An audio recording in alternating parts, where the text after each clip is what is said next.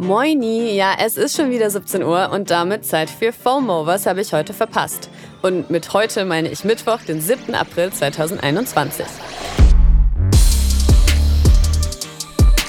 Mein Name ist Dana Zarin. Ich bin diese Woche jeden Tag für euch am Start und heute geht es um Hate Speech im Internet und Geschäfte machen in der Pandemie.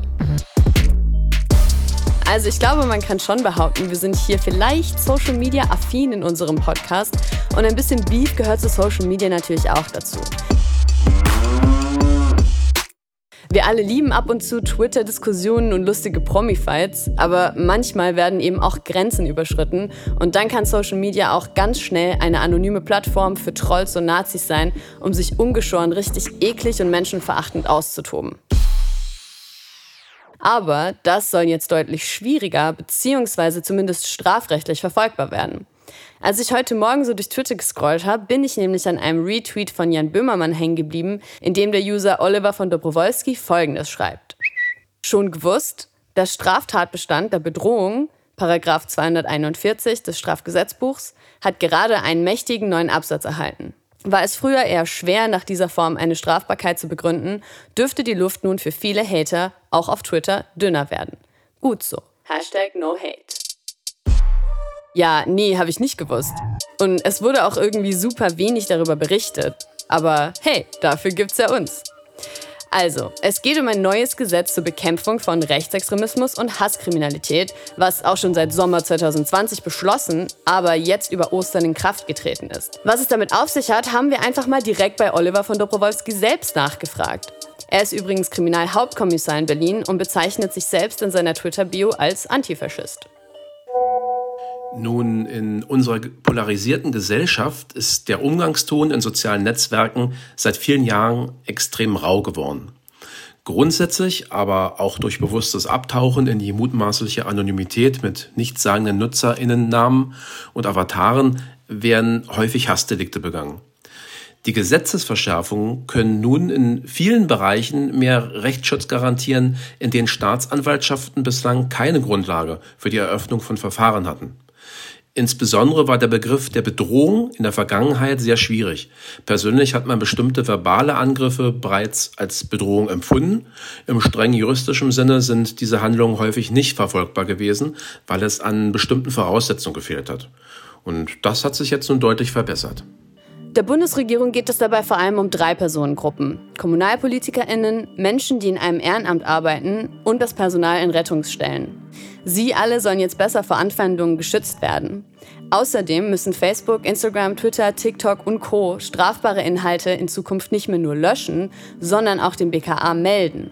Also unter anderem Morddrohungen, volksverhetzende Aussagen aller Attila Hildmann, Vergewaltigungsdrohungen und Darstellungen sexualisierter Gewalt gegen Kinder.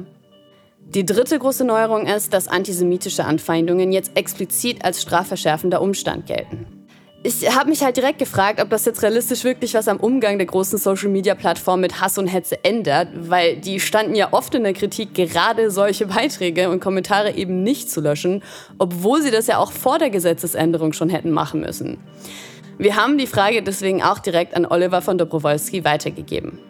Halten Sie es denn für realistisch, dass die großen Plattformen diesen neuen Bestimmungen ausreichend nachgehen? Hm, nicht wirklich. Vieles wird wohl weitestgehend so laufen wie bisher. Also, dass zu wenig Personal, vor allem zu wenig wirklich geschulte und rechtssichere Menschen in einer adäquaten Reaktionszeit Postings bewerten, löschen und gegebenenfalls UrheberInnen zur Rechenschaft ziehen. Häufig werden wohl weiterhin schnell funktionierende Algorithmen mit einer ziemlich hohen Fehlerrate diese Arbeit übernehmen. Und das war schon bisher so und das ist relativ oft in die Hose gegangen. Okay, ja, aber kann man dann irgendwie selber dafür sorgen, dass es zu einer Ahndung kommt? Nach einer Meldung beim Diensteanbieter sollte man auf alle Fälle auch Beweismittel sichern, zum Beispiel durch Screenshots. Den Sachverhalt kann man dann relativ unkompliziert, zum Beispiel über die zuständige Internetwache der Polizei, zur Anzeige bringen. Alles klar. Vielen Dank, Herr von Dobrowolski. Also, es bleibt abzuwarten, ob sich durch das neue Gesetz wirklich etwas ändert. Aber zumindest hat man als betroffene Person jetzt eine strafrechtliche Basis, die TäterInnen zur Rechenschaft zu ziehen. Wäre ja eigentlich mal nice, wenn das passiert. Na gut, stürzen wir uns mal in eine andere Ecke des Internets. Kim Kardashian ist laut Forbes jetzt endlich auch Milliardärin. Ja, congrats. I love it. Und genau jetzt spricht sich Mitmilliardär oder okay, einfach der reichste Mensch der fucking Welt, Jeff Bezos, für höhere Unternehmenssteuern in den USA aus. Kim findet das zwar eventuell nicht so cool, aber als einer der größten Profiteure der Pandemie kann man das ja schon mal machen eigentlich, ne Jeff?